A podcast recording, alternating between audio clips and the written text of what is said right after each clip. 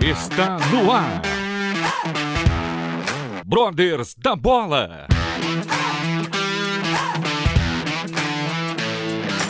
Tudo sobre futebol com muita diversão, informação e edificação. Começa agora a partida.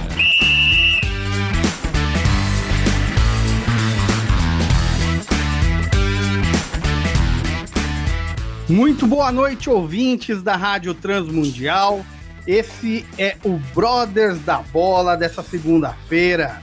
Hoje estou eu, Eduardo Casoni, juntamente com meu parceiro Andrew Franklin, o inglês de Osasco, palmeirense alegre, tá sorrindo de canto de boca a outro. Boa noite, Andrew. Muito boa noite, Eduardo. Muito boa noite a todos que estão nos acompanhando aí através da Transmundial Brothers da Bola. É verdade. Ontem foi um jogão, por isso que talvez o Eduardo não esteja aqui conosco, hein? Não sei não. É, o Evandro realmente. O Evandro. Ele, ele disse que passou um pouco mal essa noite, então não sei se eu posso correlacionar a partida de ontem entre Palmeiras e São Paulo pela Libertadores. Bom, ouvintes, essa noite temos conosco mais um convidado sensacional. Ele é Paulo Francisco da Silva Paz, mais conhecido como Chiquinho. Ele que jogou pela lateral esquerda do grande, do grande Colorado, para felicidade da nação colorada e tristeza da banda tricolor gaúcha. Muito boa noite, Chiquinho. É um prazer falar com você. Boa noite, meus queridos. O prazer é todo meu. É, agora entendi a ausência do, do Evandro, né? Exatamente, Chiquinho. Mas é, prazer estar Cabeça contigo, inchada. Eduardo. É, Andrew, prazer estar contigo também. Muito feliz, tenho certeza que vai ser, vai ser um bate-papo aí muito produtivo. Com certeza, e nós já de antemão agradecemos a sua presença, a sua disponibilidade em conversar com os brothers da bola e com a Rádio Transmundial. Bom, eu quero convidar todos os nossos ouvintes para acompanharem as redes sociais dos Brothers da Bola e também da Rádio Transmundial, que o conteúdo está muito rico, com mensagens e entrevistas abençoadoras. Chiquinho, para começar, qual foi sua inspiração e a sua referência no mundo da bola para dar o início? De onde veio esse sonho? Bom, Eduardo, eu vou contar um pouquinho assim da, da minha história, né, de onde que eu vim. né, eu, eu nasci numa cidade chamada Canguçu, ela fica no interior aqui do Rio Grande do Sul, fica é, próximo ao Uruguai, e é uma cidade bem pequenininha mesmo, de, de 20, 30 mil habitantes, né, e eu, é, eu, eu me inspirava no, no Zico, eu gostava muito do Zico, né, também gostava de ver o Maradona jogar, e, e me chamava atenção porque eram jogadores de porte pequeno, né? E, e eu, por ser é, ter um biotipo muito pequeno, me chamava atenção de ver aqueles jogadores é, de, de, de reconhecimento mundial jogando futebol, né? E, e, muitas vezes que eu falava em ser um jogador de futebol, muitas pessoas falavam, pô, mas você é muito pequeno para jogar bola. E eu citava o Zico e o Maradona. Eu falei, pô, mas se o Zico e o Maradona jogam, tamanho não é documento, né? Eu também posso tentar jogar. Então, esses caras foram a minha inspiração para entrar no futebol. Mas o que, o que despertou mesmo a, a, o momento assim que deu aquele start foi na Copa do Mundo de 94. Ali foi onde realmente eu falei, cara, eu, eu quero um dia tentar jogar uma Copa do Mundo, eu quero dar uma entrevista, eu quero, dar, eu quero ser reconhecido, eu quero levar o nome da minha cidade, o nome da minha família, né? Porque eu achei aquele negócio tão fantástico, cara, que parava toda a rua para ver o jogo da seleção, né? E ali eu me entendia por gente, eu devia estar com com sete, oito anos ali, e aí aí ficou forte mesmo, sabe? De cara, eu vou começar a treinar, eu vou me dedicar, eu vou comer bem como a minha mãe pede para eu comer, eu vou me dedicar na escola e não vou sair da escolinha de futebol. E ali ali foi mesmo que deu o start para correr atrás. Ali, aquele ano, depois de um bom tempo sem uma Copa do Mundo, acho que muita gente se sentiu é, animada em tentar fazer parte desse mundo, né? Tentar fazer parte do, do mundo da bola. Eu até tentei, mas o máximo que eu consegui foi ser a própria bola. É, era complicado. Mas o importante Boa. é estar participando, né, Eduardo? É tá dentro do contexto. O importante é participar, concordo. Ô Chiquinho, conta pra gente como é que foi o teu início de carreira lá, lá atrás. Qual foi aí a, a, a... Acredito que, como todo atleta lá início, teve algumas dificuldades. Mas conta pra gente aí como é que foi teu início. Bom, é, é, sempre tem dificuldades, né? Isso é, é, bacana. Acho que toda a história que a gente for contar, a história de vocês, certamente ela teve as dificuldades né, iniciais e a gente é, venceu porque porque perseverou e porque permaneceu. Eu, eu, eu, eu jogava numa escola de futebol na minha cidade, né? E a partir dali eu comecei a me destacar na minha cidade e fui fazer um teste no Grêmio e eu tinha, eu acho que 12 anos. Né? E quando eu cheguei lá, eu treinei dois dias, muito nervoso no primeiro dia. Né? No segundo, me soltei um pouco mais, mas muito difícil porque o nível dos jogadores era muito bom. E o treinador me falou que eu não ficaria por, pelo meu tamanho. E eu, cara, fiquei muito triste com aquilo, né? Eu falei, poxa, mas se ele gostou da, da minha parte técnica e tática, enfim, é, não vai ficar comigo só porque eu sou pequeno.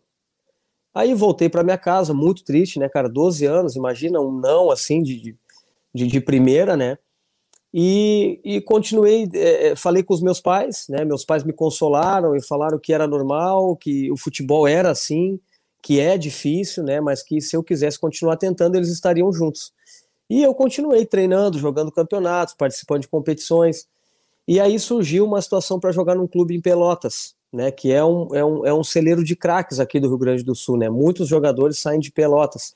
E, e, comecei a jogar num time lá que revela muito jogador, que é o Progresso, né? Da onde saiu o Tyson, da onde saiu é, o Rodrigo Dourado, o Daniel Carvalho e muitos outros jogadores. E, e a partir do Progresso surgiu a possibilidade no Inter. Então eu fiz duas avaliações no Inter, não fui aprovado. E aí, na última avaliação, que os meus pais já não queriam mais que eu tentasse, né? Então, eles me deram uma última chance, né? Ou, ou tu passa agora, ou tu vai estudar. E aí, nessa última aí, eu me preparei, assim, cara, muito, né? De uma forma que nunca tinha feito, né? Muito focado. E eu fui pro teste e eu me lembro, assim, muito dos detalhes, assim. Foi uma coisa inesquecível para mim.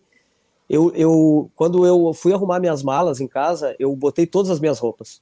E a minha mãe estava ali me ajudando. Ela disse, ah, mas por que tu tá levando tudo?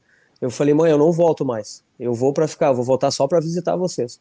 E foi o que aconteceu. Eu fui com 15 minutos de treino. O, o, treinador, que é o André Luiz, que hoje é auxiliar do Guto Ferreira no, no Ceará, né? E era um grande ídolo do Internacional, foi um grande jogador do Internacional né, em tempos antigos. Com 15 minutos ele me aprovou no teste e ele falou assim: "Ó, oh, então é o seguinte, tu volta para tua casa, pega tudo as tuas roupas, teus documentos e vem para o clube". Eu falei: "Já tá tudo aqui, professor. Eu trouxe tudo". É, tamanha convicção que eu tinha, é, tamanho o esforço que eu havia realizado naquela preparação, eu tinha convicção que ia dar certo, né? Saber eu não sabia, né? Se eu falar isso eu estou mentindo, mas eu tinha uma grande convicção, né? E, e eu acredito que Você essa convicção é o que nos leva.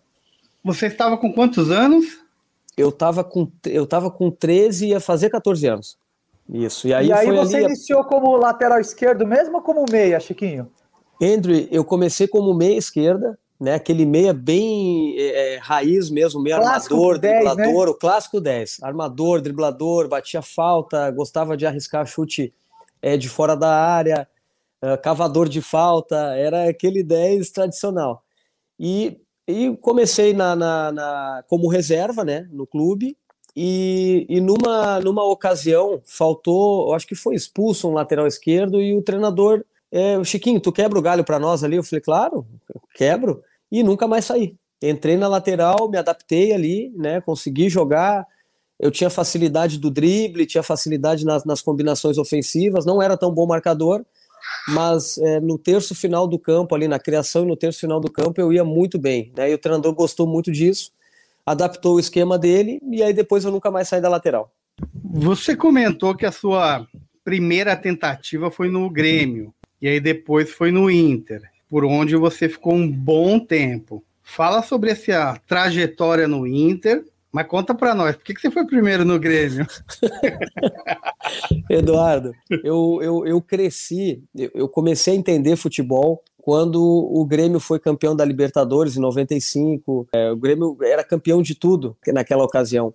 Eu sabia o time do Grêmio de cor, cara, né? Eu não era um gremista, eu tinha camiseta do Grêmio, eu tinha camiseta do Inter, eu era um apaixonado por futebol, eu tinha camiseta do Cruzeiro, eu tinha um pôster na, na, na, parede do meu quarto do São Paulo campeão mundial, eu, eu, eu acompanhava tudo que eu podia de futebol, sabe? A minha mãe fez um baita um esforço na época para assinar a revista Placar, que era muito caro na época, então ali eu tinha acesso, eu conseguia ler tudo, né? Não tinha internet, então ali eu lia, eu via os jogadores, eu via as histórias, aquilo ali me motivava. É, eu tive um primo, eu tenho um primo, que é ex-jogador de futebol também, e ele jogou no Grêmio, na, ali em 89, de 85 a 89. Então ele me abriu essa primeira porta ali, né, para fazer é, esse teste. E aí depois foi através do treinador da minha escolinha lá que ele tinha conhecidos dentro do Inter, e aí ali através desse relacionamento ele foi conseguindo avaliações e assim a gente foi indo. Excelente. E, e, e, me conta um pouquinho, rapidamente, Chiquinho, como é que é Grenal? Cara, Grenal.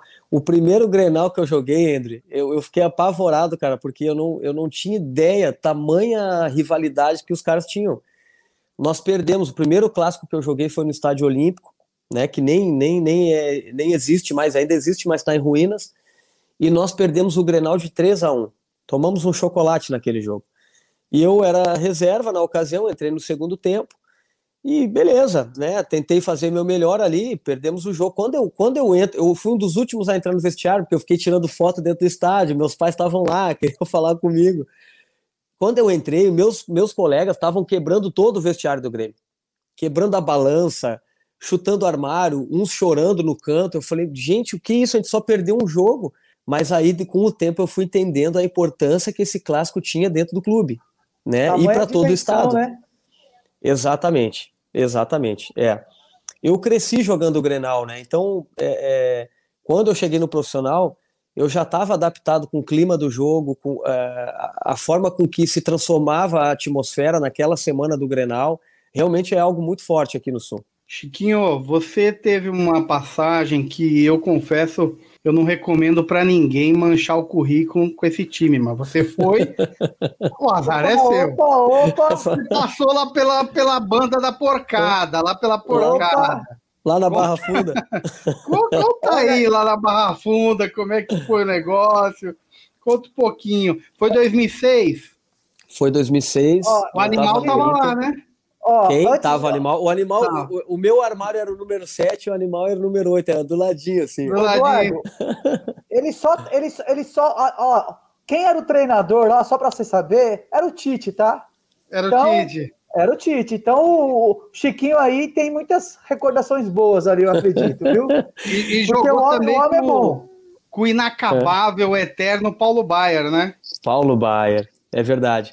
Eu, eu, foi assim, ó, até dentro dessa pergunta eu quero contar uma história para vocês, também serve como um testemunho aí. Eu estava no Inter, né, 2006, inscrito na Libertadores.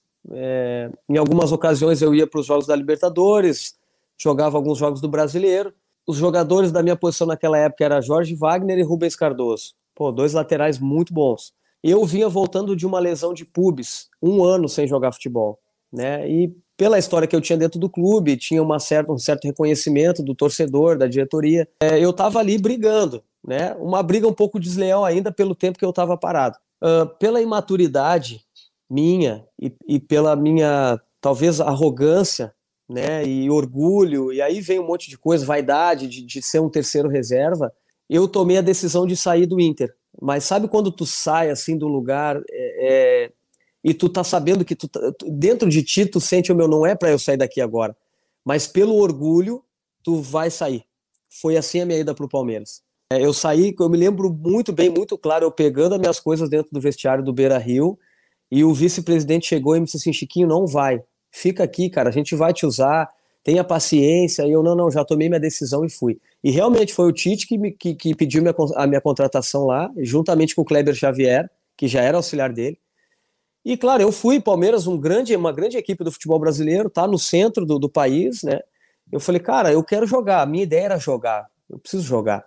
E cheguei lá, o Tite permaneceu por mais algum tempo. O Palmeiras é um, é um clube internamente muito complicado, muito difícil de se trabalhar. Né? Existem muitas brigas internas da diretoria. Então, às vezes, até quando o time está ganhando, lá dentro eles conseguem arrumar alguma briga.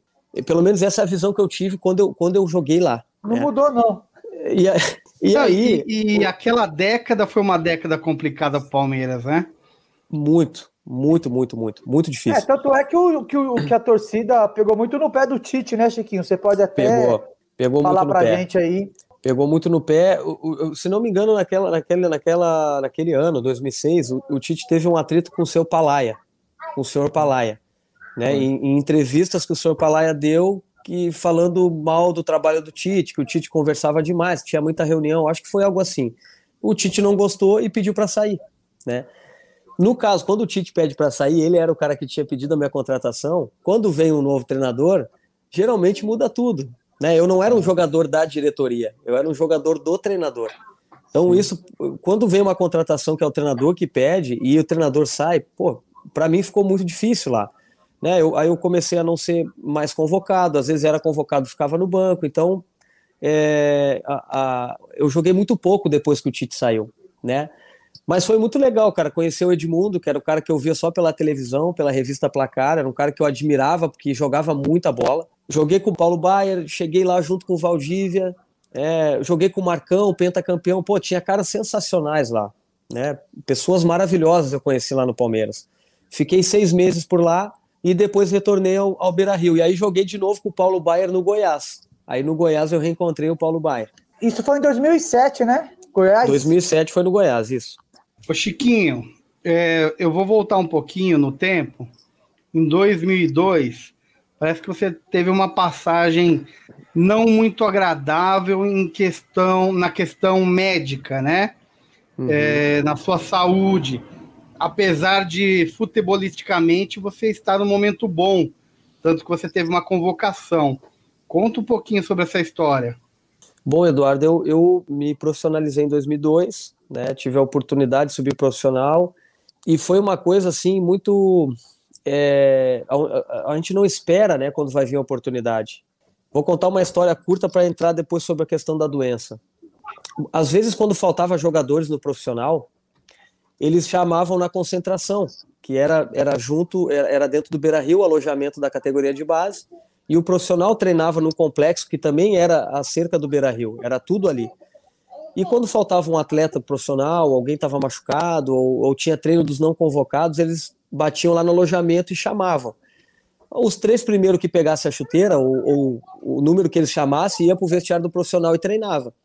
Então eu já sabendo que era assim, eu deixava minha chuteira já do lado da cama, e quando os caras chamavam, ó, precisa de dois pro profissional, já levantava e ia. E numa dessa eu consegui pegar essa. Entrei nessa barca aí. E, cara, eu, era um treino de não convocados, estava treinando Carlos Miguel, tava, cara, Júnior Baiano, esses caras estavam recuperando de lesão. E o treino manhaca, cara, manhaca. E eu dei a vida no treino, fiz um monte de gol, era, era um trabalho reduzido de 5 contra 5. Eu dava carrinho, eu fazia gol, eu fazia jogada. E naquela ocasião o treinador era o Ivo Wortmann. No final do treino, o Ivo chegou em mim e disse assim: Ô Guri, quantos anos tu tem? Eu falei: ah, eu tenho 19. Tu quer jogar o brasileiro? Eu falei: claro que eu quero. Eu falei: então amanhã tu começa a treinar aqui com a gente. Vou falar com o treinador do Júnior lá, que era o Lisca. Falou: a partir de amanhã tu passa a treinar com a gente. E assim eu subi profissional. E ali comecei a, a, a, a construir algo dentro do, do profissional, até que eu fiz a minha estreia contra o Santos né, numa ocasião também que não tinha jogador para colocar na lateral esquerda, o Celso Rotti não tinha opção, me colocou, eu destruí com o jogo, e ali, pelo, ali no mínimo eu consegui uma vaga no banco, então todo jogo ele tinha que me levar para o banco. E eu entrava, eu era um jogador assim que gostava muito do drible, então a torcida gostava muito de mim, porque a torcida quer ver o drible, a torcida quer ver uma jogada individual, né, ela quer ver um jogador que tem ousadia, e eu fazia muito isso. No final do ano, eu fui convocado para sub-20, é, só que é, nesse meio tempo eu vinha sentindo algumas dormências do lado direito do corpo, todo o lado direito. E, e assim, Eduardo, é, é quando tu tá no clube ali, cara, é, tu, tu, não, tu não vai é, relatar muita coisa pro médico, porque tu sabe que o médico vai falar pro treinador, então não, segura ele, vamos tirar. Eu tava subindo pro profissional, cara, eu segurava tudo no osso do peito, né, para não é, dar nenhuma brecha para os caras me tirarem. E eu fui até o final do ano empurrando com a barriga. Quando eu fui fazer esses exames para viajar para a seleção, eles encontraram uma, uma artéria do cérebro uh, com uma. Ah, eu não me lembro o nome da doença, mas ela tinha uma obstrução de quase 90%. E era uma doença rara. Né? Na época, se não me engano, tinha 35 casos no mundo dessa doença. E eu era o único atleta. E, cara, ali eu, eu perdi a convocação da seleção, eu perdi um contrato com a Nike, eu perdi a renovação de contrato. Né? Naquela época, eu jogando no profissional, é, eu tinha um salário de 800 reais. Né? É totalmente diferente dos números de hoje. Né? Então, é, ali foi como se tivesse o sonho acabado, assim, por algum momento, sabe? Eu falei, cara, o que que tá acontecendo? Parecia uma, parecia que era um sonho, assim, tu, falei, cara, não, daqui a pouco eu vou ficar bom, daqui a duas semanas eu vou ficar bom, vou tomar um remédio, e foi por um ano.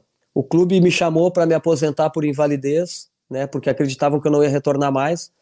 Os médicos falavam que eu não ia retornar, nunca mais jogar futebol, nem correr, eu só poderia caminhar. E, cara, foi um milagre de Deus. Um ano depois, eu, eu volto a jogar com tratamento com psicólogo, com médico me acompanhando durante os treinamentos. Eu demorei seis meses para fazer meu primeiro jogo. Foi um processo bem difícil. Mas graças a Deus, cara, eu consegui voltar, retornar ao futebol e Deus me permitiu aí jogar por muitos anos até hoje, né? Agora é só pelada, né? É, mas esse ano, então, você ficou sem clube ou o Inter te deu algum respaldo? 2013 o Inter é, me deu um respaldo porque eu tinha ah. contrato ainda, né? E aí entrou o meu pai nessa jogada, porque o meu pai, no bom sentido, ele brigou por mim e disse: Olha, cara, eu entreguei meu filho para vocês aqui 100%. Eu preciso que vocês cuidem dele agora, não abram mão do meu filho, não desistam dele. Né? A gente teve algumas conversas nesse sentido com o clube e o clube disse não. E aí o médico também, um médico que, que, que, que comprou a ideia, disse: Olha, cara, é, tem como reverter dá para reverter a situação do Chico. Então, vamos lutar até o final, vamos fazer exame. Então, cara, eles mandaram o exame para a França, mandaram o meu exame para os Estados Unidos. É, eu poderia ter ido fazer uma cirurgia na França, mas era uma cirurgia de alto risco, eu optei por não fazer. Eu não quis correr esse risco. Né, de, de, de, não, de, de não aguentar e ficar na maca. Então eu, eu preferi, cara, eu abro mão do futebol, mas eu quero viver. Né? Então a gente foi até o final. O Inter, depois que comprou a ideia, o Internacional também bancou tudo, os exames. Eu, eu tinha que fazer exame que era 5 mil reais na época. Então, se eu não tivesse o Inter, é, que tinha um plano da Unimed, eu ia para São Paulo todo mês para fazer exames e, e pá, foi uma, uma grande luta, cara. Mas aí também foi uma, uma baita de uma vitória aí que eu conto até hoje, né? Tem até hoje essa, isso aí para contar. Benção pura. Estamos conversando com Paulo Francisco da Silva Paz, mais conhecido como Chiquinho, ele que jogou no começo da carreira como meia esquerda, depois assumiu de vez a lateral esquerda, teve uma passagem muito boa pelo Inter, passou pelo Palmeiras, Goiás e outros. Vamos agora para um breve break, daqui a pouco voltamos com mais Brothers da Bola. Brothers da Bola.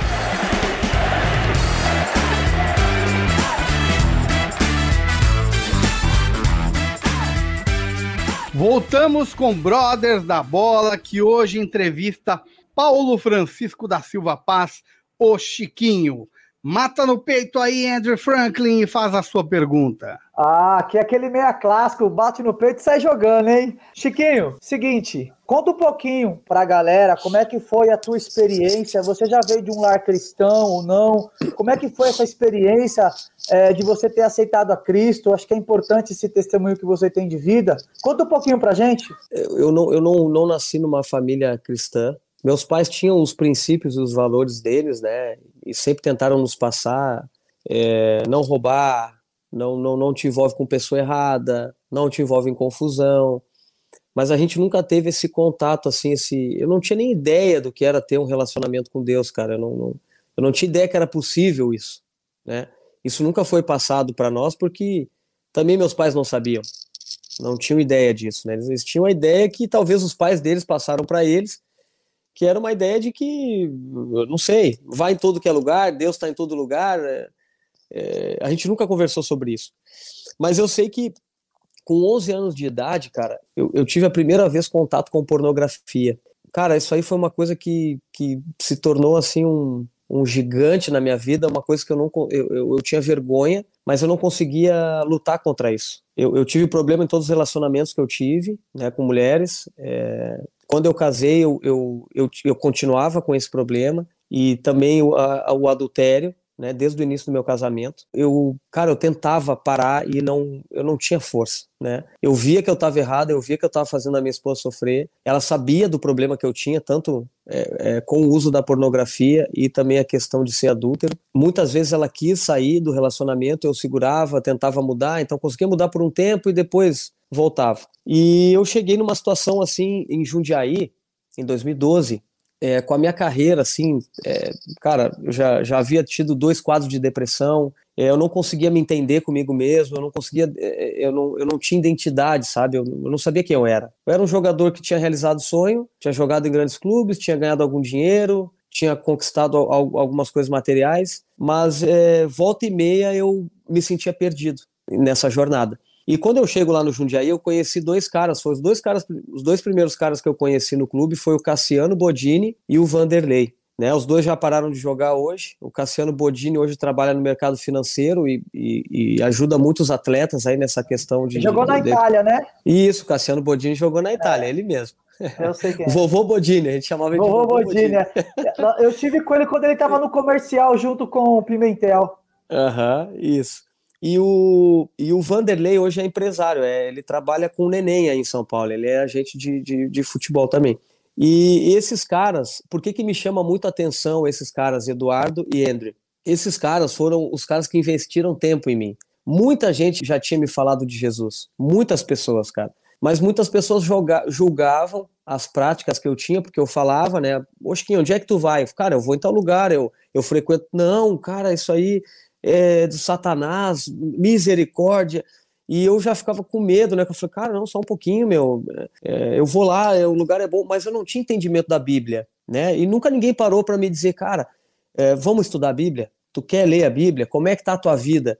E esses caras fizeram isso. E quando eles me perguntaram como é que estava a minha vida, eu falei, cara, minha vida tá um fracasso, meu. Eu, eu, a minha carreira tá indo só pro buraco, meu casamento também, eu não consigo me encontrar comigo mesmo. É, e aí eles me convidaram, tu quer estudar a Bíblia com a gente? Eu falei, quero, né? Então, é, eu tinha um preconceito muito grande de igreja, né? Eu tinha medo de ir numa igreja porque eu via, às vezes, nos programas de televisão manifestando demônio nas pessoas, né? Eu falei, cara, se eu botar o pé dentro da igreja, meu, já vai manifestar, não precisa nem o pastor botar a mão na minha cabeça, porque era muita coisa. Então eu tinha esse preconceito e, e através dessa, desse relacionamento com esses caras, um relacionamento de amizade, eu comecei a ver que, cara, é bom caminhar com Jesus, né? Porque eu comecei a ver a vida deles, pô, os caras tinham paz, não saiu um palavrão da boca dos caras, né? Eles tinham acesso a, a, a, a todo mundo no clube, eles respeitavam as pessoas, eles eram líderes. Aí eu falei, cara, pô, velho, eu, eu, eu comecei a estudar e comecei a matutar aqui comigo mesmo, né? E numa dessas, de uma reunião que a gente fazia lá, e nessas reuniões participava Samuel Xavier, o Reinaldo, que é o lateral do São Paulo, participava o Richard, que é o goleiro do, do Ceará, né? O Richard e, e, e muitos outros que depois foram jogar aí para fora. E ali, numa dessas reuniões, eu, eu chamei o Cassiano Vanderlei e falei, cara, eu tô sentindo umas coisas aqui que eu nunca senti. Cara, parece que eu tô flutuando às vezes. E eu quero que eu quero saber como é que eu faço para aceitar Jesus. É, tem, tem, algum ritual, tem alguma coisa? Ele falou, não, Chiquinho, é, é simples, cara. Vem aqui, daí eles me levaram para um canto lá, só a gente vai fazer uma oração aqui. E, cara, tu crê que Jesus é o Filho de Deus? Eu falei, cara, eu creio, pelo que eu estou estudando agora, eu creio. E eu quero ele na minha vida. Se vocês estão falando que ele pode mudar a minha história, eu quero.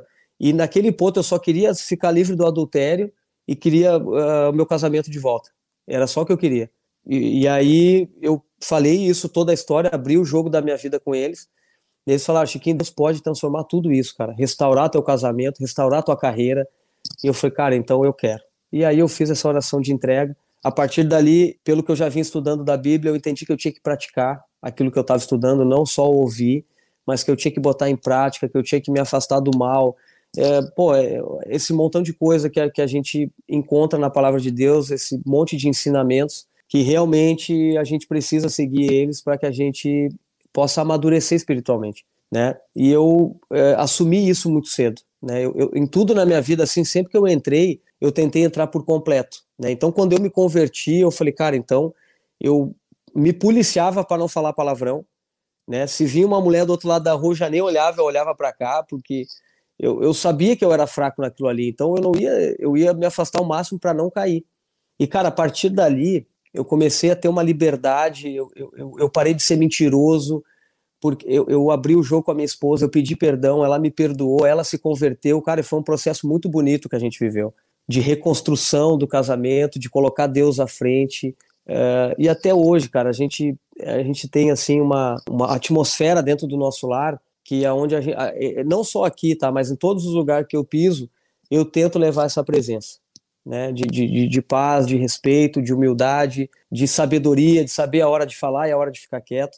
É, então esse foi o processo meu de conversão. Jundiaí é uma cidade que, que mora no meu coração por tudo que eu vivi lá. Né, fiquei dois anos, foi um tempo muito difícil, assim, o clube com muitas dificuldades financeiras, mas até nisso eu vejo assim que Deus provou o meu caráter, porque eu era um cara dinheirista, né? Eu cheguei a ficar no Paulista quatro meses sem receber. Eu me lembro que nós íamos pro parque, eu acho que era Parque da Cidade, o nome do parque lá, e a, e a gente, cara, ia super feliz de comer laranja e tomar chimarrão. Foi um momento, talvez um dos momentos mais felizes da nossa vida, porque eu tinha encontrado a minha identidade. Eu sabia quem eu era, eu sabia que eu não precisava provar nada para ninguém, mas que eu estava num processo de mudança e que a minha família estava sendo restaurada. Então, cara, foi, foi lindo. E até hoje é. E até hoje é. Que bênção, que bênção. E é, o importante é isso, nós sabemos que onde Deus entra, nada fica como era antes, né? Ele transforma, ele renova, ele reconstrói aquilo que parecia impossível. Glória a Deus pela transformação que ele trouxe aí na sua vida, na sua casa. Chiquinho, conta para nós da experiência que você teve breve, mas é, com certeza foi importante para você. Lá no Uruguai, no River, conta como é que foi a situação lá, como é que você chegou no, no Uruguai, fala para nós. O Uruguai também foi uma, foi uma decisão impensada, né, de ir para o Uruguai. Eu estava no Joinville, em Santa Catarina, e por essa questão de vaidade eu jogava no Joinville. O Joinville estava na Série D de dado. E eu fica, ficava com aquele negócio na cabeça. Eu falei, pô, cara, joguei no Inter, joguei no Palmeiras, joguei no Goiás, Fortaleza, uh, campeonatos grandes. E, pô, agora tô jogando a Série D. Quero voltar para jogar uma Série A. E, né? e aí surgiu a possibilidade do, do Uruguai, no River, no River Plate do Uruguai. E eu nem olhei site do clube, eu não vi nada, não entrei em Facebook. O cara me disse que tinha a possibilidade, eu fui, é, fiz a minha rescisão no Joinville, cheguei lá no Uruguai. Cara, é, muita coisa que o cara tinha prometido, o empresário que me levou não tinha. O clube era um clube que tinha muitas necessidades básicas de estrutura, né? É, mas foi um lugar, o, o, o Uruguai, Montevidéu, foi o um lugar onde eu comecei a ter um contato é, através de um CD chamado Promessas. Vocês devem, com certeza, devem conhecer um CD chamado Promessas. Eu ia escutando esse CD no carro da, da, da onde eu morava até o CT, dava uns 25 quilômetros, era longe, e eu ia chorando e voltava chorando. E, e, cada vez que eu escutava aquele CD, cara, muito, muitos louvores me tocavam, e eu falei, cara, o que que tá acontecendo, cara? Mas até nessas decisões, eu vejo que Deus, ele permite que a gente tome, porque lá nesse lugar eu, eu conheci um colombiano que jogava comigo no River Plate, ele era crente, um negrão. Cara, o uruguaio, ele é um pouco racista. Eles tratavam muito mal esse o, o Victor. E eu me lembro que o Victor estava sempre com um sorriso no rosto, ele estava sempre animado e, e, eu dava carona para ele às vezes. E ele ia falando de Jesus para mim, até o ponto onde eu tinha que largar ele. Então eu vejo que ali ele plantou algo no meu coração que depois o Cassiano e o Vanderlei regaram e aí floresceu. Né? Aí eu realmente entendi a, a, a que eu precisava mesmo de, de caminhar com Cristo. Uh, eu aprendi a falar em espanhol no Uruguai, nos seis meses que eu tive lá. E, e numa ocasião, depois de uma viagem missionária na Espanha, onde nós fomos jogar é, com, é, com presidiários, né, num presídio de, de, de uma cidade chamada La Línea de la Concepción, é, eu, eu fui o cara que deu testemunho. Né? Então, se eu não tivesse jogado no Uruguai, não teria aprendido a falar espanhol e talvez não teria falado lá para aqueles homens lá que eu falei. Então, quando eu fui pregar lá nessa, nessa prisão, eu me lembrei do Uruguai. Eu falei, cara, por isso que eu tive no Uruguai. E é um país que eu oro muito, porque teve uma, eu quero muito voltar ao Uruguai, né? Agora convertido com uma outra visão. É, os uruguaios eles não fazem oração antes dos jogos, né? E isso me chamava atenção. E um dia, quando, quando eu comecei a falar um pouquinho de espanhol, eu perguntei para um, um amigo, falei, cara, vocês não fazem oração antes do jogo, cara? e ele me falou assim, ó, Deus se esqueceu do Uruguai. E isso nunca saiu da minha cabeça, cara. Nunca saiu. E, então eu tenho orado muito por isso, para que Deus me leve ao Uruguai, para que eu possa, de alguma forma, servir aquele país, servir aquelas crianças, hoje através do futebol, né? Mas é uma porta de entrada para que a gente possa levar essa palavra, dizer que Deus não esqueceu deles. Que maravilha, bênção, né? Deus sempre está no controle de tudo, né, Chiquinho? É verdade. É, aproveitando, você faz parte de um, de um projeto social, né? Conta um pouquinho pra gente desse projeto. A, a Brasil Futebol Clube, ela tem como, como fundadores o Jefferson Franco, eu e o Diogo Rincon. Diogo Rincon jogou no Corinthians aí um pouco mais pro fim da carreira dele. A gente, é, é, Deus nos mostrou que a, a falta de paternidade é um dos maiores problemas do mundo hoje, né? Não só hoje, de sempre. E a gente identificou que o, o treinador, né? Nós tivemos muitos treinadores e esses treinadores eles, eles significavam uma, uma referência paterna para nós, tanto quanto eles eram positivos ou quanto eram negativos, né? A gente pegou todo tipo de treinador, treinador que só falava palavrão, treinador que, que humilhava os jogadores, mas também pegamos treinadores que eram democráticos, que respeitavam, que, que tentavam ter uma, uma, um vínculo de amizade com os atletas, de ouvir os atletas. É, o Tite era um treinador assim, é um treinador assim. E a gente entendeu que a gente precisava primeiro consertar a nossa vida, no, no, no família, entender o que, que é ser pai, né, exercer a paternidade dentro do nosso lar, e depois, como treinadores, cumprir o ID e, e levar essa palavra de que é, é, essa geração ela, ela precisa da atitude de um pai, né, de exercer o seu papel em casa. Aí ele não compromete a próxima geração, que é a do seu filho, que ele vai entender a paternidade e ele vai ter essa referência dentro de casa, vai ter um cara que caminha com ele, um cara que impõe limites e um cara que dá identidade, né, que ajuda a descobrir a identidade. É o pai que ajuda o filho a descobrir a identidade. E ele também ajuda a dar destino. Então a gente, o projeto da Brasil Futebol Clube, o objetivo dele é esse, né? É, é, resgatar essa paternidade. A gente hoje aqui na Zona Sul, em Porto Alegre, eu tenho um projeto com 110 meninos de 10 a 20 anos. Né? A gente tem treinamentos todas as semanas, né? É, a gente aplica é, a, a, palavra de Deus sempre que, que necessário. Né? A gente gosta muito de viver também pelo exemplo, pela atitude né, que, que os meninos eles, eles, eles até vão ouvir o que a gente vai falar, mas eles eu quero ver se o treinador faz. Será que ele faz mesmo que ele fala ou ele, ele conta a história? Então, é, o Diogo Rincon tem um projeto num bairro que se, chama Sarandi, que é aqui em Porto Alegre também, é a comunidade onde ele cresceu, e eu, eu acho que hoje lá ele tem 70 a 80 meninos. Então, a ideia é que a gente possa expandir né, esse projeto, mais 20 projetos dentro de Porto Alegre, pelo Brasil e pelo mundo também, é, e a gente está lutando aí é, por recurso, em, tendo muitas reuniões com o governo, e a gente crê que Deus pode abrir essas portas aí. Você tem conseguido parceiros, é, empresas? Como é que está a recepção da sociedade civil nesse, nesse tipo de organização social? O pessoal está enxergando com bons olhos aí no Sul?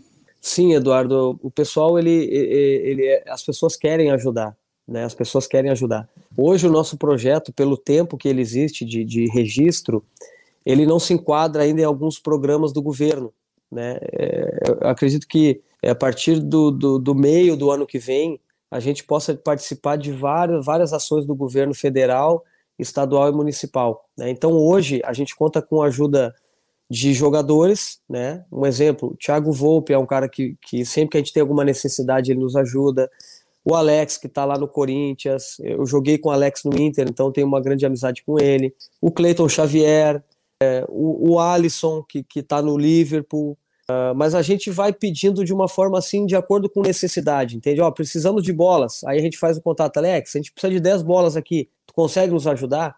Né?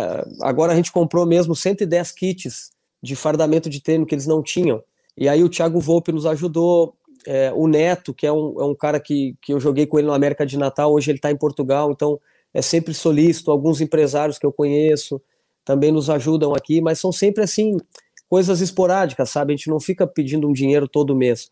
A questão do governo é que a gente conseguiria manter os voluntários, conseguiria ter um quadro de funcionários, né? De, de... A gente tem psicólogo, mas o psicólogo ele só vai uma vez porque a gente não consegue sustentar ele. Então a ideia era que tivesse esse pessoal diariamente ali, porque o trabalho é bem pesado, né? A demanda é muito grande, são, os meninos vêm com muitos problemas, isso é normal, né? E eles não sabem muitas vezes como lidar com esses problemas, né? Pela pouca idade. E às vezes um treinador, é, eu mesmo eu, cuido de 60 meninos. É difícil pra caramba, cara. Mas eu me vejo vocacionado. Só que daqui a pouco eu vou ter que aumentar a minha, minha comissão para que a gente possa é é, ampliar esse atendimento, né? E poder cuidar de todo mundo aí. É, aqui em São Paulo, é, nós procuramos sempre auxiliar, divulgar naquilo que podemos. E o Andrew também participa de um projeto em Osasco. Então uhum. a gente acompanha algumas coisas, né? O Andrew principalmente, como faz diferença, né? Para a criança, para o jovem, né? Esse trabalho, é, essa atenção, né? Porque não é só o ir lá jogar bola, é o ir lá e, como você falou, essa paternidade, você ouvir o problema do, da criança, você dá uma palavra para essa criança, né? Você dá um carinho, dá um, um alimento, tentar suprir a necessidade do indivíduo, né? A bola, ela é meio que um pano de fundo, né? Exatamente, Eduardo, exatamente. É, é é, é, é, é, assim, eles não precisam de muita coisa, sabe? O que, que a gente entende assim que eles eles querem eles querem ter um sentimento de pertencimento, né? Isso eleva a estima deles e, e eles se sentem mais confiantes. E ali naquele ambiente do futebol que é só um pano de fundo mesmo, é aonde eles conseguem é, ser eles mesmos dentro de uma sociedade que muitas vezes eles estão buscando cópias, ser igual aos outros, aí perde a essência. Né? Então, ali, através da palavra, através do testemunho, eu jogo muito limpo com eles. Ah, tudo isso que eu falei para vocês, eu falo para eles. Né? É, é, é, lógico que encontrando os momentos certos de, de, de, conversar. Então, muitos meninos já me relataram: Chiquinho, eu tenho problema com pornografia, eu preciso de ajuda. Entende? E, infelizmente é uma coisa comum, não é normal, mas é comum dentro, do, porque às vezes o pai não diz: Ô oh, meu, isso é, não vai fazer bem para ti. Né? E eu fiz vários estudos sobre a pornografia e os danos que ela causa, às vezes é irreversível, cara, na, na mente de um, de, um, de, um, de um adolescente, né? Então, é, eles, eu, eu tenho notado muito neles, assim, é lógico que uma evolução é, atlética também, porque não tem como eles não se desenvolver, estão treinando, né? Eu sou um cara que também estou estudando muito para isso. O ano passado eu fiz 17 cursos sobre psicologia do futebol, sobre tudo que vocês possam imaginar com futebol. Agora, semana passada, eu, eu finalizei meu curso da licença B da CBF, né, que é, que é o maior curso hoje do Brasil para categorias de base. Então, eu tenho estudado muito porque a gente tem muito cuidado nesse trabalho com as crianças, nas faixas etárias, de que forma fazer, quando fazer, isso é muito sério, né? É, a, a, a questão aquela que é a, agora me fugiu, a precocidade do esporte, a gente precisa cuidar disso.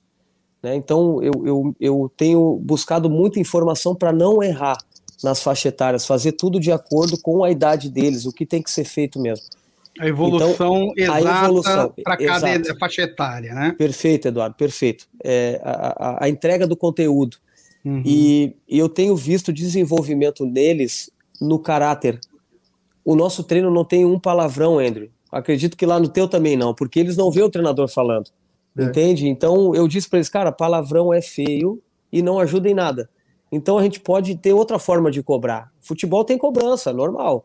Mas, cara, sem palavrão, não precisa. E não é só aqui no campo. Isso vocês podem levar para a comunidade de vocês, para a escola de vocês, que não precisa falar. Né? É um exercício, é o que eu explico para eles, é um exercício. Tá? É um processo. Vai aos pouquinhos, daqui a pouco vocês não estão é. falando mais.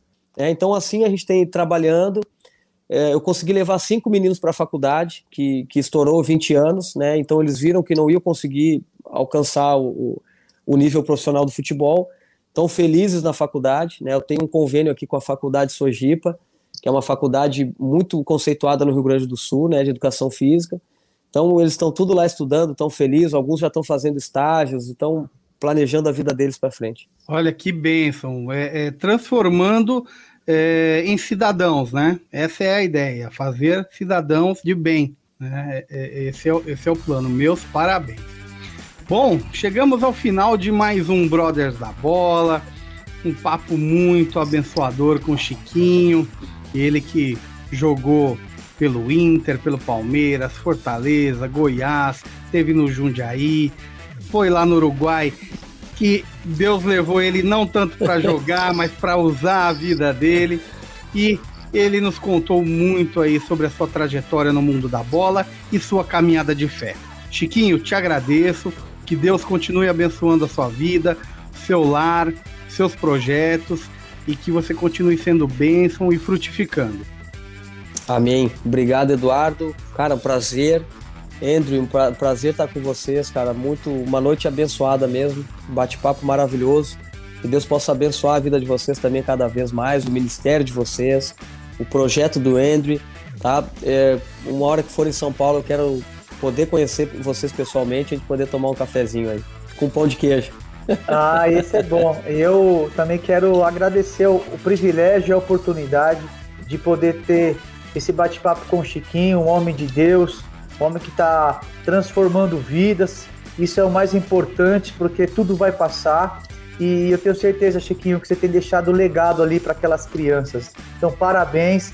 É, nós temos um projeto também que o tempo ruge e não dá para a gente conversar, mas se você permitir, a gente troca informações aí. Depois, se eu passo meu contato para você, quero muito aprender com você também, trocar experiências. Então, que com Deus certeza. abençoe você e sua família. Amém. Obrigado, guerreiros. Boa noite.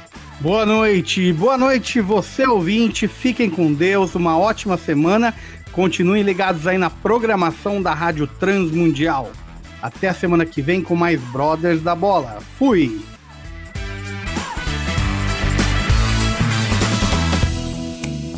Brothers da Bola, o seu programa futebolístico em parceria com a Rádio Transmundial. Todas as segundas-feiras às nove da noite. Acompanhe-nos através das redes sociais. YouTube, Facebook e pelo Instagram. Arroba Brothers da Bola. Brothers da Bola. Até a próxima!